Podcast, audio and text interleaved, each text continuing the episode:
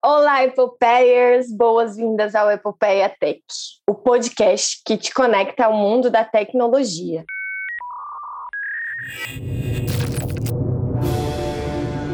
Epopeia vem do grego epos. Na literatura, representa poemas épicos, feitos extraordinários. Para nós mulheres, epopeia tech significa a vontade de ocupar espaço e ousar dentro do mercado de tecnologia.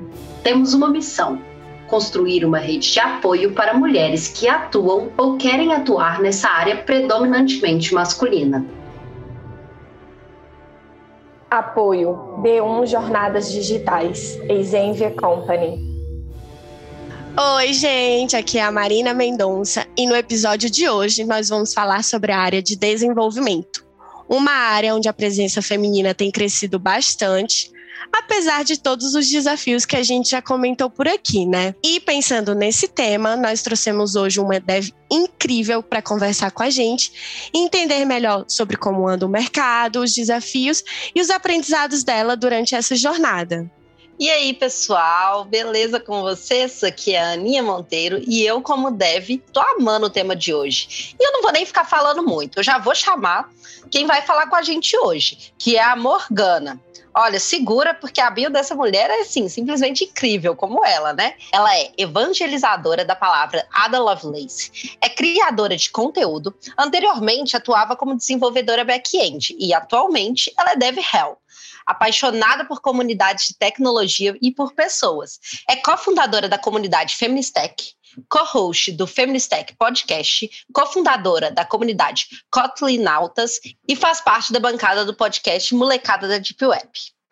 Recentemente reconhecida como uma das aluras stars. Morgana, seja muito bem-vinda ao nosso podcast. Oi, gente, muito obrigada. Estou cheia de honra aqui, não sei nem que roupa vestir, né, para participar de um podcast desse, muito chique. É, fiquei muito feliz com o convite e estou muito feliz de estar aqui com vocês também. Oi, Morgana. É um prazer ter você aqui com a gente hoje. E o trabalho que você faz tem tudo a ver com a missão aqui do Epopeia Tech também, né? Muito obrigada por ter atendido ao nosso convite. E assim, já vou logo começar, né? Conta pra gente um pouco mais sobre você, o que o seu LinkedIn não conta, né? Como você começou na área de desenvolvimento. Fala pra gente um pouquinho da sua trajetória. Beleza. Bom, eu, na real, já trabalhei com muitas coisas, assim, que não tinham nada a ver com tecnologia. Eu nunca pensei na tecnologia como uma possibilidade, né, pra minha carreira. Apesar de que, quando eu era pequenininha, eu cheguei a ter um pouquinho de contato, né, com o computador. Meu pai trabalhava com tecnologia, trabalhou muitos anos, né, com TI. E aí, assim, a primeira faculdade que eu comecei a fazer, eu tinha 17 anos. Engraçado, né, porque eu nem pude assinar minha própria matrícula, né? Tive que levar meus pais para assinar matrícula porque estava com 17 anos. Mas pontos à parte, eu fui lá e comecei a fazer uma faculdade que chamava. É, o nome do curso era Informática para Gestão de Negócios. Esse curso ele nem existe mais, ele era da FATEC de Itacoaquecetuba, e eu comecei a fazer porque, assim, foi a faculdade que eu passei, era gratuita, né? Eu tinha pensado em me inscrever em outra coisa, não tinha nada a ver com o que eu queria, mas tudo bem. Eu não passei no que eu queria, acabei entrando nessa de tecnologia, eu falei, é isso.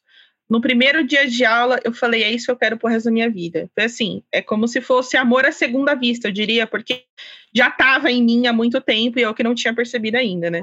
E aí eu fui fazendo a faculdade, não cheguei a terminar na época, né? Várias coisas aconteceram, mas eu fui trabalhando e trabalhei com muitas coisas, assim. Trabalhei com telemarketing, cheguei a tentar ter negócio próprio junto com meu pai. Chegamos a ter uma loja de informática, a gente atendia com suporte, vendia mouse, teclado, essas coisas. CD, né? Que comprava CD naquela época, novamente revelando idades, mas tudo bem.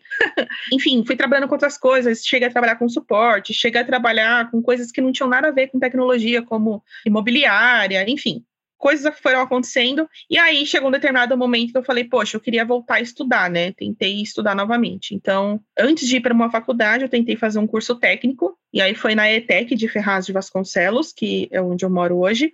Só que o curso que tinha lá disponível à noite era rede de computadores. Eu queria o outro, né, que era informática, mas era à tarde, então não ia dar certo, porque eu tinha que trabalhar e tudo mais, então eu acabei indo para rede de computadores mesmo. Adorei também o curso, mas não é uma coisa que eu seguiria assim como carreira. Esse eu consegui terminar, é, finalizei, me formei e tal. E aí depois disso eu fiquei mais empolgada ainda, né, para poder continuar estudando na área de tecnologia.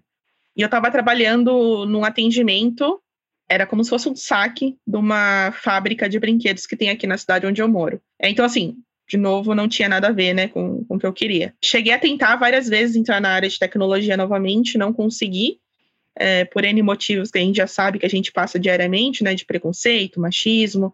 Eu cheguei a ouvir que eu nem ia conseguir carregar uma CPU, a pessoa não sabia nem o que ela estava falando, né, porque não é a CPU que a gente carrega, é o gabinete, né, fica aí a dica, mas tudo bem, o cara não sabia nem o que ele estava dizendo.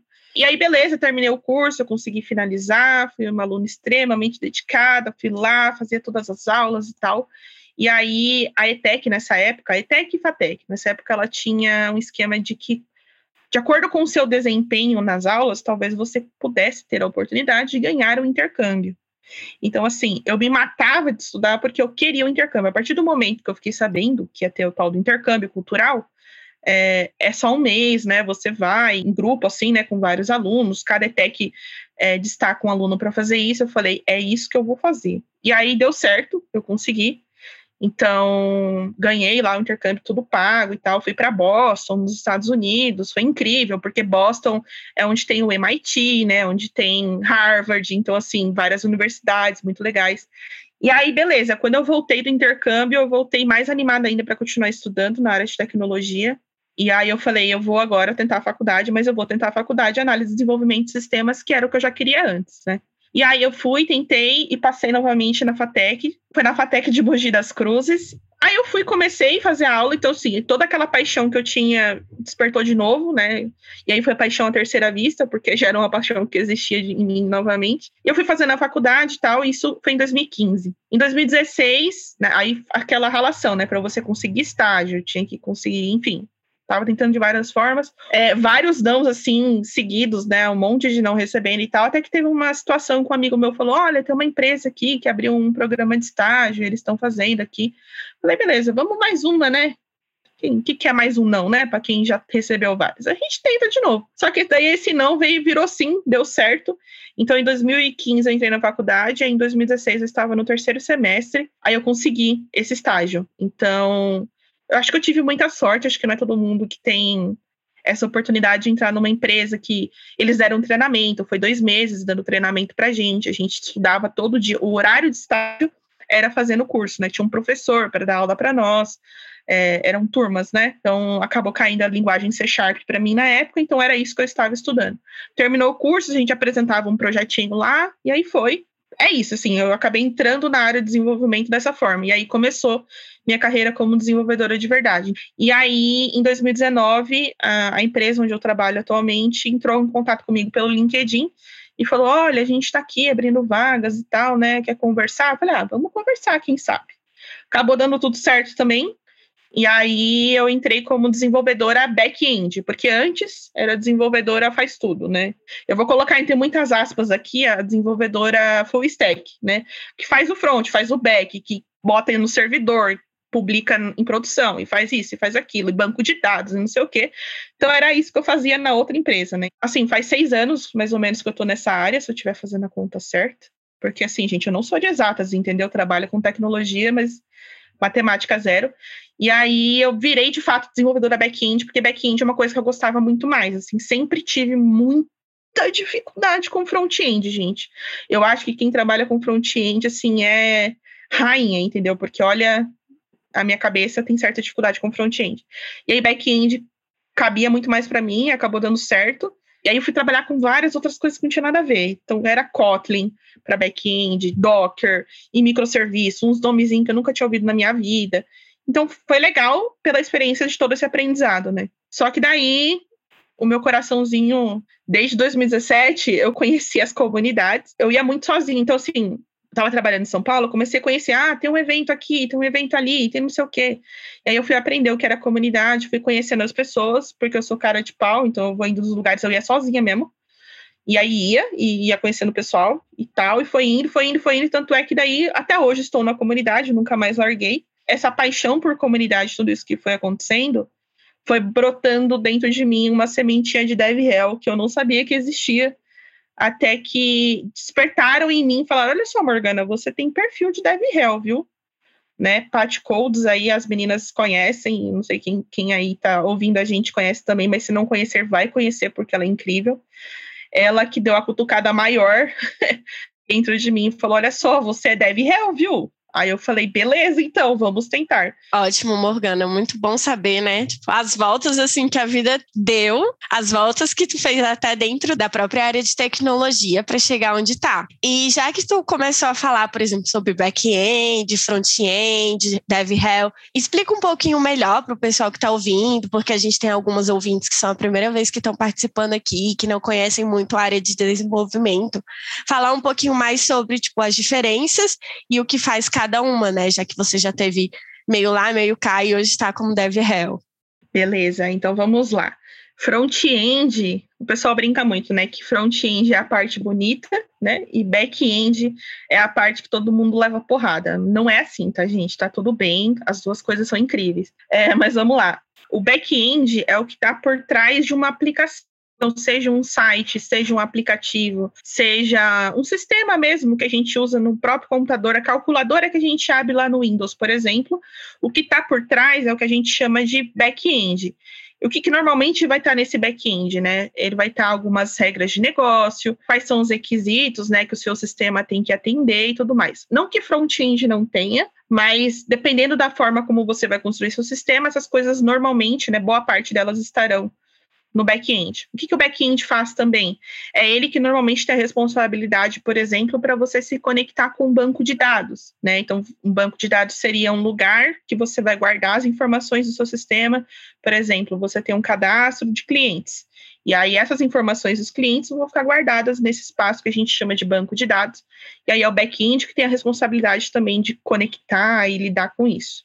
E agora o front-end é aquilo que normalmente o seu cliente, né, a pessoa que é a usuária final ali, né, que vai usar o seu sistema, é o que ela vai interagir, é essa interface entre o seu sistema e a pessoa que vai usar aquele sistema, ou às vezes até um outro sistema também, né? Depende de como as coisas estão aí, mas vamos encarar dessa forma, que a usuária ou usuário vai interagir no seu sistema, né? Então, por exemplo, você tem lá um aplicativo no celular que a, o fato de você clicar no botão de login, de registrar um, um cadastro para aquela pessoa usar o seu aplicativo, é, a tela que a pessoa está interagindo, isso é o front-end. A mesma coisa num site. Então, você entrou num site, por exemplo, se a gente entrar lá na página do LinkedIn ou na página do podcast do Epopeia Tech, vai estar tá lá uma interação. Você vai ter os botões para você clicar, para você ouvir né, os, os episódios e tal.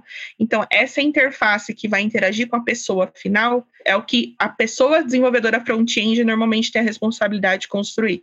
Então, a pessoa deve, na verdade, assim, eu fui aprendendo isso aos poucos, né, e fui entendendo esse papel, porque anteriormente eu entendia a DevRel como uma área. Então, é como se fosse um guarda-chuva, e aí dentro desse guarda-chuva tem várias coisinhas lá dentro, né? Então, tem alguns nomezinhos que a gente ouve de vez em quando, que é Developer Advocate, é, Developer Evangelist. Normalmente está em inglês, porque isso é um pouco mais habitual e famoso lá fora, né? Aqui no Brasil é uma coisa um pouco mais recente, assim. Apesar de ter umas pessoas que trabalham com isso, não é tão expandido, tão falado quanto é lá fora. Então, por isso que normalmente a gente ouve essas palavrinhas mais em inglês. Tem também outros nomes como Community Manager, Tech Community Manager, tech writer. Então, são pessoas que normalmente vão ter a responsabilidade de falar né, sobre tecnologia, é, compartilhar conhecimento. São aquelas pessoas que vão, inclusive, incentivar essa troca de conhecimento dentro da empresa. A pessoa que vai ter o relacionamento vai ser o meio, digamos assim, entre a comunidade de tecnologia e a empresa. Também são pessoas, tem um outro nomezinho, né, que tá, às vezes algumas empresas usam também, que é Developer Experience, que é a pessoa que vai cuidar da experiência das pessoas desenvolvedoras dentro da empresa. Então, assim, algumas empresas às vezes usam alguns nomes com responsabilidades parecidas, outras um pouco mais distantes, mas no meu caso, né, o que, que eu faço como DevRel? eu, como pessoa dev réu, eu tenho algumas ramificações, digamos assim. Então, por exemplo, parte da minha responsabilidade é ajudar um pouco na questão da, da experiência da pessoa desenvolvedora dentro da empresa. Então, eu estou, por exemplo, desenvolvendo um formato de onboard para pessoas que são back-end, trazer um pouco de conteúdo técnico para esse onboard. Outra coisa que eu faço, relacionamento entre as comunidades de tecnologia e a empresa. Então, poxa, vamos fazer um meetup, vamos chamar, por exemplo, a Feministec, vamos chamar é, a Kotlin Altas, vamos chamar, enfim, as outras comunidades que existem, Homemakers Code, tem várias, né? Ou então, poxa, Outra coisa, começar a criar conteúdos que sejam úteis para a galera que está lá dentro da empresa e que desperte esse interesse de compartilhar. Então, a gente tem um esquema lá dentro que a gente chama de hands-on. A pessoa que trabalha lá dentro, ela tem um conhecimento sobre algum processo lá dentro. Então, por exemplo, ah, teste automatizado, sei fazer isso daqui. Poxa, vamos fazer um hands-on disso para a gente mostrar para as outras pessoas como é que funciona esse teste automatizado. E assim vai indo, sabe? Então, eu, como DevRel, tenho esses papéis e mais alguns mas pode ser que para algumas empresas seja um pouco diferente, depende muito de objetivo de cada uma, né? Tanto é que às vezes as pessoas falam assim: "Ah, quero começar a ter um papel de dev rel aqui dentro". A pessoa pergunta, né: "Como que eu faço isso?". Aí a gente muda a pergunta, a gente fala: "Primeiro, qual que é o seu objetivo, né?". E aí a partir disso você vai construindo esse papel, essa área, né, essa pessoa que vai atuar com isso. Bem interessante você contar para a gente como que é um dev hell, né, uma dev hell, porque eu não conhecia antes de te entrevistar aqui. Eu fui pesquisar um pouco antes, mas a sua explicação aqui foi maravilhosa e tirou todas as minhas dúvidas que eu estava assim pensando. E é um papel bem diferente, né? Que a gente não está acostumado a ver aqui no Brasil mesmo. Vendo isso, eu queria te perguntar quais foram os principais desafios, que você já falou dos desafios né, comportamentais que tem ali de ser uma dev, mas eu queria saber um pouco dos desafios técnicos, né? Que você enfrentou nessa sua jornada, tanto para ser uma dev real mesmo, assim, né? Como você fez para poder conseguir a questão técnica ali, mas como uma desenvolvedora antes que você foi, uma desenvolvedora back-end.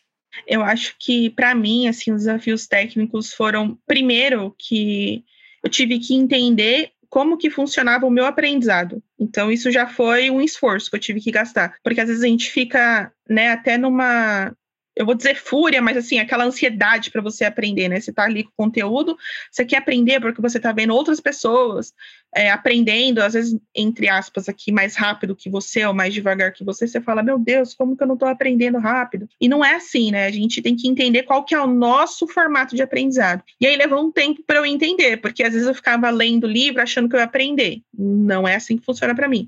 Eu achava que ficar só vendo vídeo ou só lendo artigo ou só indo na faculdade, ou só fazendo curso. Para mim não funciona essas coisas isoladas, né? Para mim o que funciona é eu praticar, eu falar sobre aquilo que eu estou aprendendo e eu sou muito visual. Quando eu entendi isso, aí já foi um primeiro desafio que eu, né, tipo, eu dava várias cabeçadas em vários conteúdos que eu não conseguia entender e aí, finalmente, eu entendi qual era o meu formato de aprendizado. Então, acho que esse foi o meu primeiro grande desafio. Acho que às vezes até um, um desafio para a maior parte das pessoas, né? E é até bom aproveitar esse momento para lembrar que cada um tem o seu tempo, cada um tem a sua forma de aprendizado, cada uma tem o seu momento é, para a gente não ficar se comparando muito com outras pessoas, né? E aí vem a questão de você aprender as linguagens, banco de dados e não sei o quê, e aprender isso, um monte de sigla, um monte de nome. É, então eu ficava também nesse desespero, falo, meu Deus do céu, a tecnologia, eu pisquei, tá mudando, eu preciso aprender outra coisa. Quando eu estava tendo que aprender um pouco mais de JavaScript, tinha um framework, daqui a pouco tinha outro, daqui a pouco tinha outro. Falo, meu Deus, o que, que eu vou estudar? Então, meu outro desafio foi perceber que, na real, aprender framework, aprender coisas, entre aspas, prontas, né, que a gente usa como um template, um formato, alguma coisa, uma estrutura de um projeto pronto, primeiro eu preciso aprender a base. Né, eu preciso ter certeza que eu entendi a base, porque daí eu entendendo a base, eu me viro melhor, né, na próxima tecnologia que eu vou aprender. Então, beleza, esse foi um outro desafio, foi eu entender. Pô, preciso estudar mais lógica de programação, preciso praticar isso aqui, preciso entender estrutura de dados, que parece um monte de nomezinho estranho, mas conforme a gente vai evoluindo no aprendizado, começa a fazer sentido, porque é meio que como se fosse uma escadinha e sem querer querendo você vai complementando uma coisa com a outra e as coisas começam a fazer sentido na sua cabeça. Então esse foi meu outro desafio. E aí eu fui juntando essas coisas para ir aprendendo, né? Então quando eu entendi isso também, também me facilitou até para eu, por exemplo, eu estava trabalhando com C Sharp antes de eu trabalhar onde eu trabalho hoje, era uma consultoria. Então, consultoria não é assim você vai trabalhar com uma linguagem só. Existem consultorias que você, o projeto que vier na sua mão, você vai ter que lidar com ele, né? E você vai ter que aprender ir lá fazer o negócio acontecer e tudo mais. Então, assim, do C Sharp para o Java, para mim, apesar da proximidade, Java era uma dificuldade muito grande para mim. Na faculdade eu sofria muito com Java, É, no trabalho eu sofri bastante com Java, então isso foi uma outra dificuldade técnica que eu tive, assim, passar de uma linguagem para outra. Mas isso com o tempo foi amenizando, né? Assim, eu fui entendendo algumas coisas, entendendo alguns conceitos, orientação objeto, que foi ficando um pouco mais claro na minha cabeça. Então, assim, essas coisas foram ajudando, né? De novo, né? Apesar de ser repetitivo, é, a base, voltar para a base, me ajudou a entender o que, que eu tinha. Por que, que determinada coisa lá na linguagem do Java, por exemplo, eu não estava entendendo é porque tinha herança, porque tinha isso, tinha aquilo, e aí eu fui entendendo aos poucos. Então, assim, acho que essas foram as minhas maiores dificuldades técnicas para ser desenvolvedora, né? É, e até chegar no back-end, que daí vem a parte de banco de dados, mas enfim, como eu disse, é uma coisa vai levando a outra e você vai aproveitando um conhecimento que você teve antes para aprimorar, para seguir né, com aquele conhecimento, aprender coisas novas. Para a parte de Dev Hell, eu acho que a minha dificuldade está mais em autoconfiança, eu diria. Mesmo que a gente fale assim, por exemplo, eu estou na, na comunidade desde 2017 e fazer coisas na comunidade eu faço desde 2017. Mas quando você assume esse papel, e aí você meio que sem querer, querendo, você acaba virando um pouco de referência. Então as pessoas vão atrás de você para entender alguma coisa. Eu gosto da comunicação porque isso é uma outra coisa que me ajuda muito e facilita meu dia a dia demais, assim, demais, porque daí você tem que falar com pessoas de diferentes lugares da empresa. Você vai falar com pessoas de marketing, você vai falar com pessoas que trabalham na parte de diversidade e inclusão, você vai falar com pessoas que trabalham na área técnica, você vai falar com pessoas que são gestoras, você vai falar com pessoas, enfim, de RH, você vai falar com diferentes pessoas, então você tem que ter formas diferentes de comunicar a mesma coisa, para que todo mundo entenda o que você quer fazer. Isso também estava sendo um pouquinho um problema, mas estudando comunicação foi me ajudando, né? Essa parte técnica, assim, digamos assim, da comunicação. E isso que você falou de a gente entender como que a gente aprende, para mim é o principal ali, assim, porque não adianta a gente ficar batendo numa tecla, né?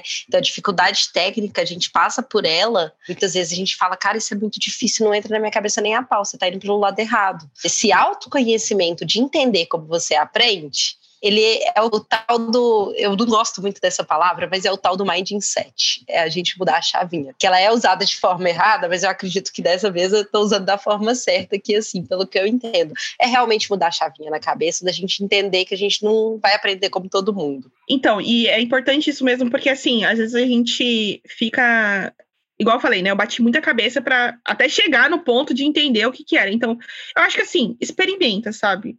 Pô, às vezes tem um curso gratuito no YouTube que você pode ir lá assistir e ver e tal. Então, dá uma olhada lá para ver se às vezes aquilo te faz entender. Não fez? Tenta praticar o que está vendo no curso.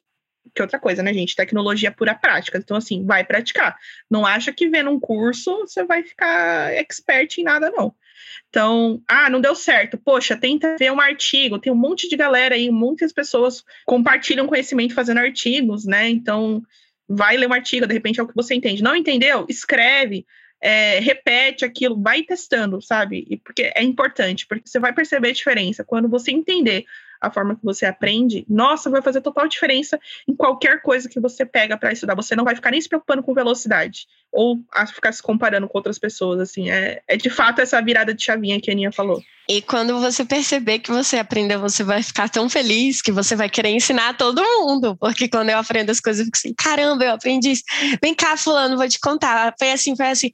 Aí a pessoa fica, ah, e, tipo assim, você super empolgado lá ensinando, mas é da outra pessoa, né? Você tá ali feliz porque fez aquilo. Então, é, isso é um passo muito importante mesmo. E celebrar as pequenas vitórias, né? Porque é uma vitória, principalmente para mim, para a Aninha, que vem de uma área, a gente veio de transição de carreira. É, se é para você, Morgana, que já está sempre com o um pezinho ali na tecnologia, sempre veio, imagina para a gente, que é uma coisa assim, totalmente nova. É, a gente batendo aqui esse papo, você falou muito sobre várias linguagens de programação. Eu queria saber se você tem alguma dica para quem pensa em começar na área, se existe alguma linguagem que você vê como tipo, linguagem base. Ah, você, se você aprender essa, é, você vai conseguir se guiar de uma forma boa em outras, etc. E uma linguagem que você acha assim, ah, mais avançada, que talvez não seja tão interessante as pessoas começarem agora. Eu vou falar a resposta que serve para qualquer pergunta em tecnologia. Depende. Porque assim, não, de fato, é, parece zoeira, mas é verdade. Todo mundo fala que a gente evolui, né? A gente está evoluindo quando a gente começa a responder depende para as perguntas de tecnologia. Então, é assim, gente, estamos todas evoluindo aqui, respondendo depende. Como eu até falei, né, na, na parte do meu aprendizado e tal, quando eu entendi que entender a base faria mais diferença para mim, então eu voltaria um passo atrás. Antes da gente entender qual linguagem de programação a gente tem que estudar, é, eu sugeriria que as pessoas estudassem primeiramente lógica de programação. Por quê? Quando você está estudando lógica de programação, você aprende a entender problemas e quais são os possíveis caminhos que você pode executar para resolver aquele problema. Porque, assim, qualquer sistema que você for construir, software, aplicativo, qualquer que seja a coisa que você vai construir na tecnologia, teoricamente você vai resolver um problema, né? Então, assim, entender como resolver aquele problema primeiro é mais importante. Porque, por exemplo, meu sistema tem um cadastro de cliente. Será que esse cadastro eu preciso salvar o CPF? Mas aí a gente tem as regras novas da LGPD. Será que a gente tem que se preocupar se eu tenho que gravar mesmo aquele CPF? E o e-mail, será que eu preciso de um e-mail para aquele cliente? Ah, tá, beleza, estou gravando e-mail porque daí eu vou me comunicar com o meu cliente por e-mail. Mas e se eu não conseguir falar com o meu cliente por e-mail? Tem coisas que eu vou ter que me comunicar com ele por aquelas notificações assim que tem no, nos aplicativos que baixa lá no celular, né? Que aparece, ah, mensagem nova, não sei o quê. Então, assim, quando a gente começa a entender antes quais são as regras, as coisas, eu acho que facilita muito depois para você se preocupar com linguagem. Então, estudar linguagem de programação te ajuda a estruturar seu pensamento. Porque dentro dessa linguagem de programação tem uma palavrinha que se chama algoritmo. E esse algoritmo ele pode ser de algumas formas. Você pode simplesmente escrever passos, né? Tipo, ah, passo um, o sistema tem que fazer isso. Passo dois, fazer aquilo. Passo três, fazer aquilo até o fim, né? E tem o fluxograma, que aí eu gosto muito, como eu falei, eu sou muito visual. Então, o fluxograma é a parte visual, é a parte gráfica de você representar um algoritmo, porque tem lá os passozinhos, né? Tem símbolos para você representar cada passo e tudo mais. Mas aí, beleza, Morgana, eu estudei lógica de programação, que era uma linguagem de programação. De novo, depende. Porque, assim, às vezes, dependendo do que você gostaria de trabalhar, vai influenciar em qual linguagem você tem que estudar. Porque, assim, não existe linguagem de programação que faz tudo assim, que vai resolver todos os problemas. Existem linguagens que são mais usadas, existem linguagens que são menos usadas. Muita gente, por exemplo, começa com JavaScript, HTML, CSS, porque você vai estudando, você vai vendo o resultado e tudo mais. Até pouco tempo atrás, é, antes de ter uma conversa com alguns amigos, eu, bom, eu estava trabalhando com a linguagem Kotlin, e o Kotlin você consegue desenvolver aplicativo para Android, você consegue fazer back-end, você consegue inclusive trabalhar com front-end, você consegue fazer integração, eu esqueci a palavra, multiplataforma entre Android e iOS. Enfim, dá para fazer até aplicativo desktop, se você quiser com Kotlin. E essa linguagem que eu comecei a trabalhar né, em 2019, que eu fui conhecendo e aprendendo e tal, como back-end, eu achava ela mais complexa. Assim, fala, meu Deus, gente, se alguém pegar isso aqui para estudar de cara, não é uma boa ideia. Hoje em dia eu penso diferente. Porque, assim, qualquer linguagem de programação que você for pegar, você vai ter que instalar alguma coisa, você vai ter que entender um tutorial, você vai ter que ver, né, o que, que você tem que usar. O famoso Hello World que a gente brinca, né? Fazer o Hello World, que é você dar um olá para o mundo com aquela linguagem, que colocar, usar a linguagem para você mostrar uma mensagenzinha na tela, que é o Olá Mundo. Enfim, então toda linguagem vai ter um passo a passo. Talvez o JavaScript ele diminua algumas coisas se você não estiver usando o framework. Talvez não né? Talvez você vai olhar para o JavaScript e falar assim, não, não quero. Então, por exemplo, de novo, depende muito. Você pensa em, alguma, em algum momento trabalhar com ciência de dados? Talvez seja legal você aprender Python, então, que é uma outra linguagem que o pessoal fala que é muito boa também para começar, para ela ser mais simples e tal. Ah, não, eu quero trabalhar com desenvolvimento web. Então, talvez PHP, talvez JavaScript, depende ali do que você quer. Ah, não, quero desenvolver aplicativo. Então, aprender Kotlin, aprender Swift, acho que é do iOS.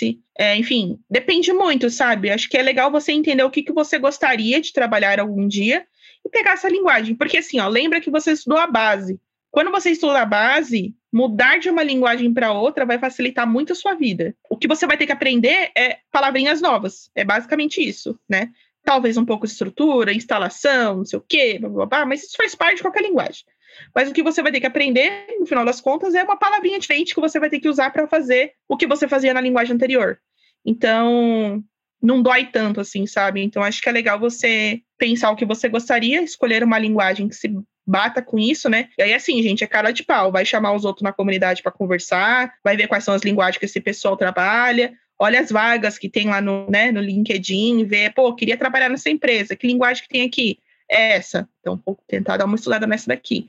E vai indo, sabe? Porque daí a evolução é, é consequência. Com as pessoas correndo para essa área, a gente vê elas indo para o desenvolvimento sem ter um diploma de ensino superior na área. Com a sua experiência, qual que é o peso do diploma da área superior nessa área de desenvolvimento? O que, que você vê em relação a isso? Eu tenho dois pontos de vista, eles se divergem, mas talvez faça sentido quando eu falar. Vamos lá. Eu acho que assim, a faculdade me ajudou muito. Eu não terminei a seg... eu contei da segunda faculdade, né, que eu comecei, mas eu também não terminei a segunda faculdade. Então, se for ver, eu nunca terminei faculdade, né? Não sou um bom exemplo, talvez, mas, né, brincadeiras à parte. A faculdade me ajudou muito com base, muito com entender o que está lá por trás, como é que um computador funciona por trás, esse monte de 0 e 1 um, de bit, não sei o quê, né? A estrutura, o que está tudo atrás do que a gente está tentando desenvolver. Então, e até lógica de programação também, estrutura de dados, foi uma coisa que a faculdade me ajudou muito. Isso a mim, né, na, na minha experiência. Não foi requisito, algumas empresas, antigamente, tinha mais essa questão de, tipo, você tem que estar formada para trabalhar comigo. É, e aí, com o tempo, eu vi até algumas empresas mudando isso, né? Há um tempo atrás, quando eu estava lá na primeira faculdade, eu tentei muito trabalhar num determinado lugar. É uma instituição financeira, eu queria muito entrar lá, porque diziam que era muito legal, não sei o que e tudo mais. Não consegui, porque eu não tinha me formado. É, hoje em dia, não, hoje em dia é diferente, indiferente para eles. Eles mudaram essa questão, eles aceitam pessoas que ou fizeram um tecnólogo, né, que normalmente também tem um pouquinho de preconceito, que é aquela faculdade mais curta, e também aceitam pessoas que não terminaram a faculdade. Então, isso mudou, né? Pelo menos do meu ponto de vista mudou. Onde eu trabalho hoje, não foi requisito também eu ter faculdade. Eu vejo muitas pessoas entrando na área de fato sem a faculdade. As pessoas vão atrás de cursos, vão ser autodidatas, vão aprender com a comunidade. E aí, assim, a gente fica nessa de tipo. Então, eu acho que não é necessário você ter faculdade. Mas, se você tem a oportunidade, a gente tem que lembrar também que faculdade, às vezes, mesmo ela sendo gratuita, ela exige um esforço e um custo da sua parte, você vai ter que se transportar, você vai ter que se alimentar, você vai ter que comprar coisa, você vai ter que se preocupar com material, etc. Então, assim, mesmo sendo gratuita, talvez ela ainda assim seja distante de pessoas que às vezes não têm renda o suficiente para né, arcar com esse custo. Se você tem a oportunidade de fazer faculdade, eu sugiro que a pessoa tente fazer, mas refletindo um pouquinho sobre né, como que ela aprende. Se ela aprende melhor com alguém explicando, talvez uma faculdade ajude, principalmente pela questão da base tem a faculdade, ela não fez diferença em empregos para mim atualmente, antes fez, porque antes não ter terminado me fez levar alguns nãos.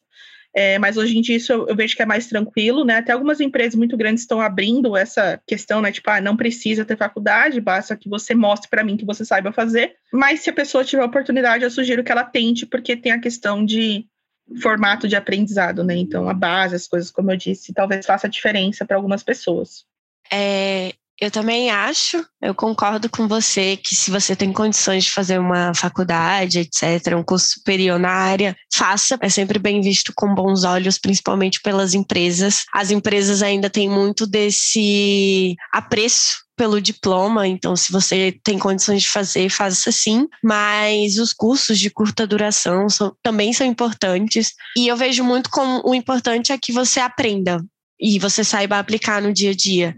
É, não adianta você ter 300 mil diplomas se chega no dia a dia você precisa resolver um problema com aquela tal tecnologia que você tem cinco diplomas diferentes e você não consegue. E eu não sei se você concorda comigo, Borgana e Mari também, mas é, principalmente para quem está começando ali assim, é, nunca teve uma faculdade, está com a disponibilidade de ter ali, de entrar numa faculdade, pode arcar com isso, não só financeiramente, né, mas gastando seu tempo com isso, é muito importante um nível superior.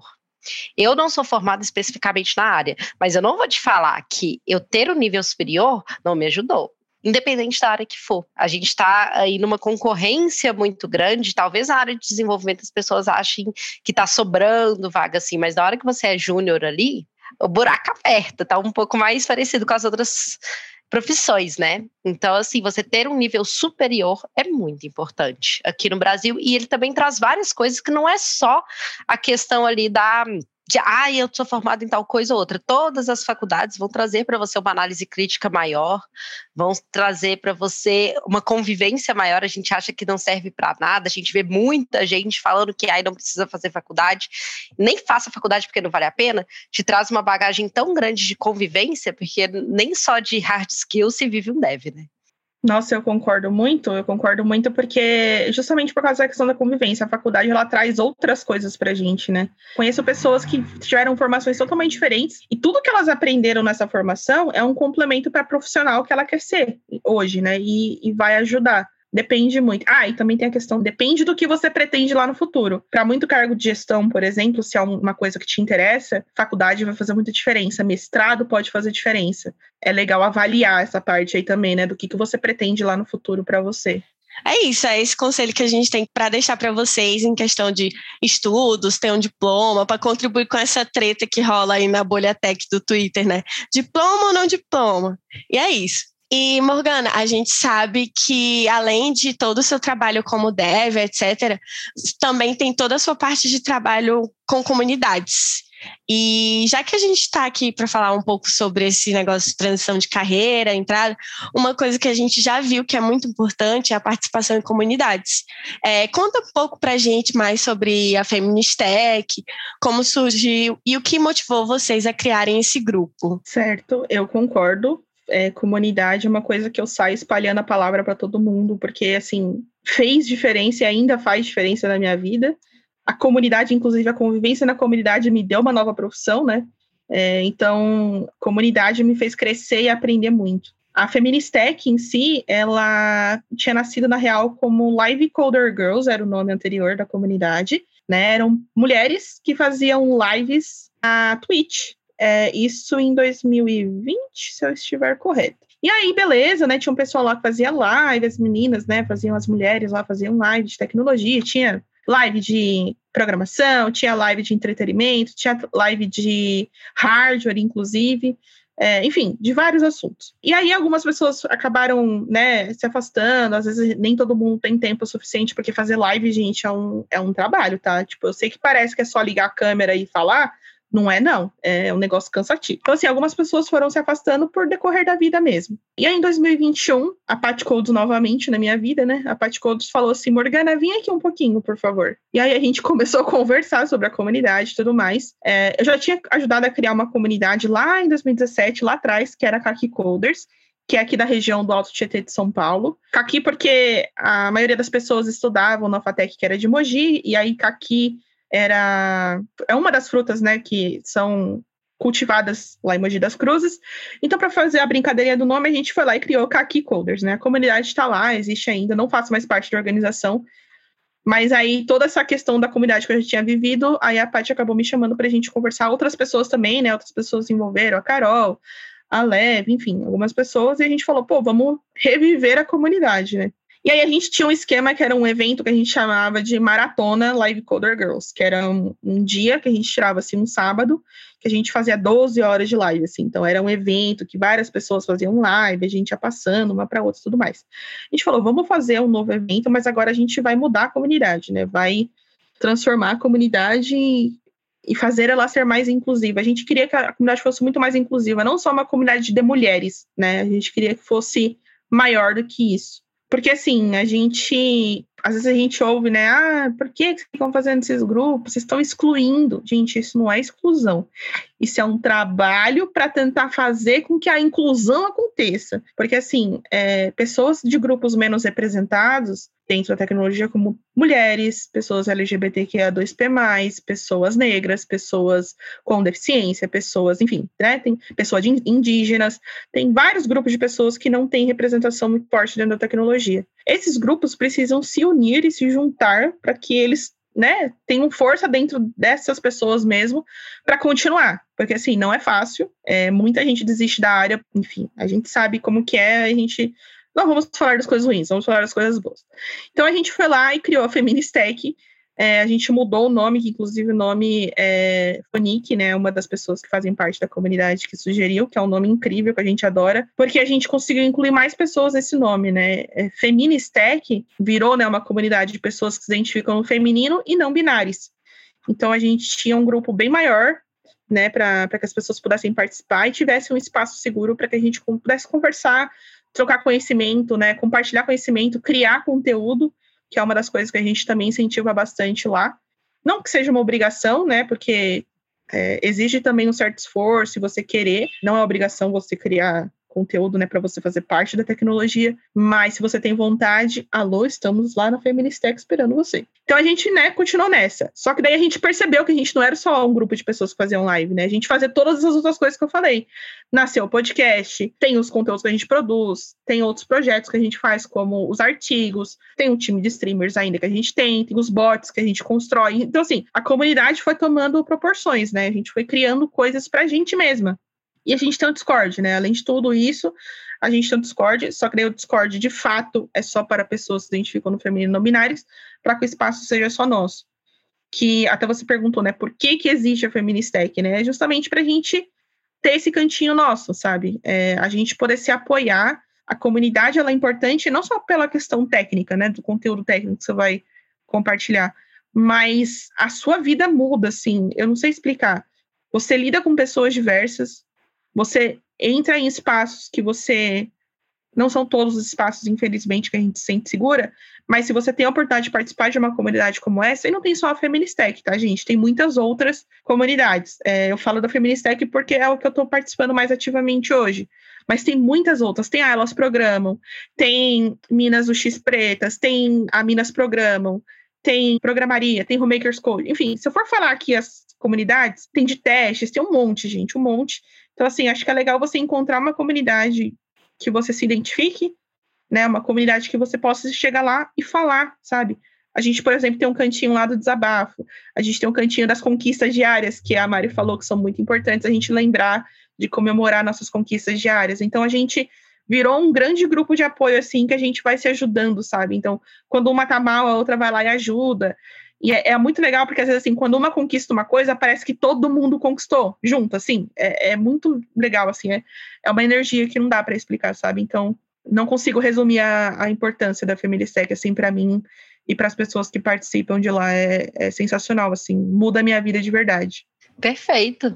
Nossa, a comunidade é tão importante, né? Você já explicou aí pra gente a importância delas, por que a gente tem, tem um espaço, né? Uma vez a gente teve uma pessoa que falou com a gente: ah, mas vocês excluem as pessoas. Gente, não tô excluindo, pelo contrário, a gente está abrindo espaço para pessoas que não seriam incluídas em um certo momento. A gente quer todo mundo escutando o Epopeia Tech também, queremos todo mundo, tanto que a gente está falando aqui sobre técnica, a gente está falando aqui para todo mundo que quiser ouvir todas as pessoas desenvolvedoras que possivelmente serão, ou também não, que a gente tem diversos públicos, né? Mas é para todo mundo ouvir. Mas a gente está dando, a gente não chama homens aqui para falar, porque a gente já tem muito curso aí, muita, muito homem falando de tecnologia, falando de desenvolvimento, e dessa vez a gente quer ouvir da boca de uma mulher o mesmo técnico, porque a gente tem o mesmo técnico. Todo mundo tem a mesma coisa, mas a gente não escuta falando muitas vezes, né? Exatamente. E é legal você falar de outras pessoas que precisam ouvir, tanto Epopeia quanto Feministec. A gente precisa que outras pessoas, que é aquele grupinho que a gente fala que é a maioria, né? Que é homem, cis, hétero, branco, aquela né, listinha de características que infelizmente é a maioria na tecnologia. A gente precisa que essas pessoas nos ouçam, né? É, e a gente precisa que essas pessoas conversem sobre esses assuntos também. Então, ouve o que a gente está falando, né? Ouve aqui as meninas da Epopeia, ouve lá a Ministec, ouve outros projetos que existem, porque é importante vocês entenderem por que, que a gente faz esse, tudo isso, né? Por que, que existe isso? Para mudar esse pensamento de, né, de que a gente está excluindo e Morgana, eu vou puxar aqui já para o nosso final, porque a conversa tá tão boa, mas infelizmente a gente vai ter que acabar. Foi um prazer te receber aqui, um prazer ouvir isso tudo que você teve para dizer aqui para gente, contar um pouco da sua experiência, né, o que os percalços que você passou aí, dar algumas dicas e falar um pouco sobre as comunidades que são bem importantes. Muito, muito obrigada. A gente amou o papo, eu tenho certeza que todo mundo aqui amou o papo. Ai, que isso, gente. Eu que agradeço a oportunidade de falar com vocês, agradeço o convite. Eu achei muito chique quando que conheci vocês lá no TDC, né? Não conhecia antes e eu falei, meu Deus, que chique, muito bom ver mulheres falando sobre tecnologia. e aí aprendi um pouco a experiência de vocês também, né? Já fica aqui aberto o convite para vocês irem lá na Feministec para conversar com a gente também, gravar um episódio. Vocês estão mais que convidadas. E assim, é uma honra minha estar aqui com vocês e aprender um pouco com vocês também sobre tudo isso, né? Muito obrigada mesmo. A gente fica muito feliz desde o TDC que a gente fica, a gente estava pensando, a gente tinha esse episódio já meio pronto, né? Precisamos falar sobre a área de desenvolvimento e a gente ficava assim, meu Deus, ai não, tem que ser a Morgana, não sei o quê. E a gente começou a se organizar e que bom que você aceitou e tá aqui hoje com a gente e pessoas participem de eventos, vão conhecer outras pessoas, vão fazer networking, participem de comunidades, é muito importante e faz muita diferença. Muito obrigada mesmo, Morgana, por estar aqui hoje e foi maravilhoso. Muito obrigada, Epopeiers. Até a próxima. Falou, pessoal. E aí, vocês gostaram das dicas de hoje? Manda sua dúvida lá pro nosso perfil no Instagram, arroba E a gente se vê no próximo episódio. Tchau! Epopeias eternizam grandes feitos históricos. E aí, mulher? Topa conectar a sua jornada extraordinária com a gente? Esse podcast é uma construção de Aninha Monteiro e Marina Mendonça na apresentação, Aline Dantas na produção, Daiane Queiroz e Priscila Mota no roteiro e criação de conteúdo, edição e mixagem por Daniele Dantas e produção musical por MSW Studio.